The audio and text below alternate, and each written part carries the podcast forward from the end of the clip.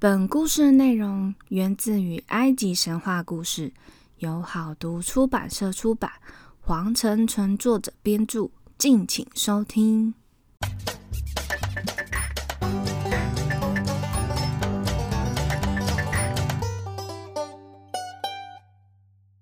欢迎收听翻译机说神话，我是翻译机。不晓得各位听众喜欢上次的小故事吗？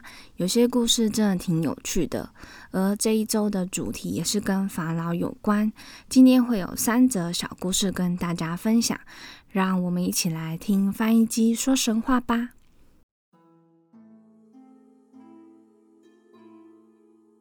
故事一：小冠风波。有一天，一位埃及法老太无聊了，便坐在大厅里听人们讲故事。正当法老听得很入迷时，一位大臣来拜见法老，还带了一位卖小玩具的摊贩一起面见法老。这位摊贩的老板是一位侏儒，穿着一身破烂的衣服，手提一个竹篮，篮子里放着各式各样的玩具。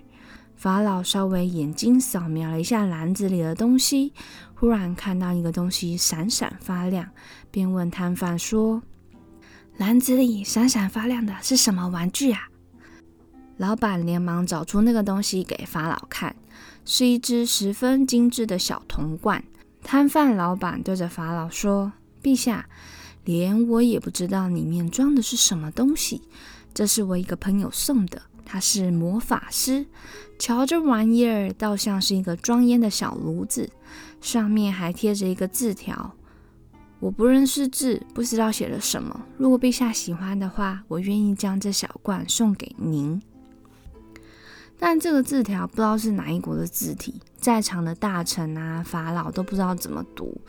这时，刚刚拜见法老的大臣又突然说。刚刚有个魔法师知书达理，了解天下大事，人们常常向他请教，是否请他来看一看呀？法老说：“好吧，快去请这位魔法师进来。”魔法师接过铜罐，大声的念出罐上的纸条：“这小罐装的是一种药，一个人想要变成某种动物，将此药擦一点在额头上，然后面向东方，拜倒在地。”喊一声“木塔布”，马上就会变成自己希望变的动物。要是想从动物变回人，要面向西方，同样再喊一声“木塔布”，马上就会变回人了。法老听了，哈哈大笑。他奖赏魔法师和摊贩老板，便让这个拜见结束了。人潮散去，法老将那位引荐的大臣叫到一旁。不然，我们两个人来试试看吧，看看是不是真的那么神奇。你就陪我变成一种动物吧。隔天，两个人就到花园，看到各种鸟儿聚集。于是大臣就建议：不然我们变成小鸟如何？两个人随后在额头点药，面向东方，拜倒在地，大喊：“木塔布！”话音落下，法老的腿一下变成鸟爪。胳膊变成翅膀，身子也变成鸟背，衣服变成羽毛，两人顿时变成站在地上的一对小鸟。两个人呢，就飞去鸟群中，听鸟儿互相在说些什么。听久了觉得无趣，便想变回人类。他们就一起面向西方，拜倒在地，喊着木塔布，但都没有反应。念了许久，他们还是维持小鸟的样子。他们小鸟的样子也不能回到宫中，只好在湖边转来转去。饿了吃野果，困了睡树洞。三天过后，他们绕到宫殿外，在听里面的人讨论什么。宫里一片哭嚎，有的人大喊：“陛下这么多天没有回来了，一定是被妖怪掳走了。”十天之后，他们又飞回王宫，听到嘈杂的声音，才知道是新任法老的继任仪式。新法老站在高台上，人们齐声祝贺。塞拉尔特陛下，臣民衷心祝愿您长寿，愿伟大的拉神保佑您永远安康。而这个新任法老就是他们以前的宿敌，叫做塞拉尔特。这对小鸟呢，气到七窍生烟，才知道原来把它们变成动物的是蓄谋已久的阴谋。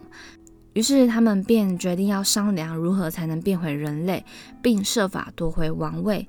变成小鸟的大臣就提议：也许我们飞到宫殿里偷听他们说话如何？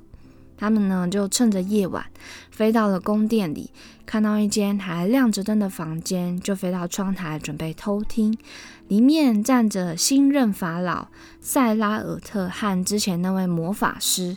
魔法师正在抗议自己得到的奖赏太少了，大声的对新任国王说。要不是我把变回人类所面对的方向东方说成西方，您能有机会坐上王位吗？你给我的钱那么少。那这对小鸟听到这句话，就赶快飞到城外的空地上，面向东方，按着同样的步骤。终于，他们成功了。他们就准备进入皇宫，看见塞拉尔特得意地坐在王位上，接受臣民的参拜。而其他人民也看到前任法老回来了，也纷纷的围过来请安，并簇拥着他进入宫殿当中。前任法老回来的消息一下就传遍了整个城，人民们非常高兴，也马上废除了塞拉尔特，感觉古埃及好民主哦。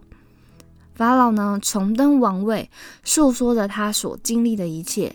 法老对塞拉尔特说。宁愿被当众处死，还是变成一只小鸟？你自己选择吧。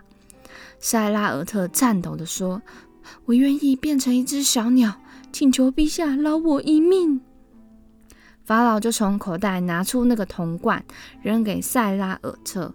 命令他变成一只小鸟，并且将它关进鸟笼当中，挂在王宫前面，让过往的人民观看。经过这次的事件后，法老便不再贪玩，认真的治理国家。故事二：拉尔塞夫的预言。埃及法老古夫听说有一位无所不知的预言家，于是便召见了他。这位预言家的名字就叫做拉尔塞夫。法老就问拉尔塞夫说：“你知道将来的世界会怎么样吗？我会一直长久的统治埃及吗？”拉尔塞夫沉思一下，回答：“有一名女人名叫利蒂吉特，将会生下一个男孩。拉神有意让这男孩统治我们的世界。”那个女人将在冬天的第一个月的十五日生下男孩。法老决定在那一天阻止这女人诞下这个孩子。不过拉尔塞夫一直阻止法老不要试图改变预言，因为这是命中注定的事情。但法老听不进去。法老呢，派出的人在那天找到所有在当天生产的女人，但还是没有找到那位命中注定的女人。而这位女人果然生下一个男孩。那由于难产的关系，拉神还请伊西斯女神去协助他。这位男孩身高特长，骨骼粗壮，胸膛宽厚。他的王国的名字用金字印在身体上，头上还戴着一个纯宝石的帽子。伊西斯还帮这位男孩擦洗身体，并对他说。你将成为世上最伟大、最富有、最有才干的国王。当然，这一切古夫法老都不知道，他一生都没有找到他们，带着遗憾就寿终正寝了。人们就把古夫葬在一个金字塔里，而这个金字塔也是成为三大埃及金字塔中最大的一个，叫古夫金字塔。办完葬礼后，人民又把古夫的大体运到金羽神庙。这座神庙位于河岸附近，叫做河谷神庙。还有一个神庙位在金字塔附近，叫吉萨神庙。古夫法老死后，他的儿子继承王位，一个王子接着一个王子，最后王朝由古夫法老最小的孙女赫尼特卡伍斯所继任。但后来，女法老的王朝被推翻了。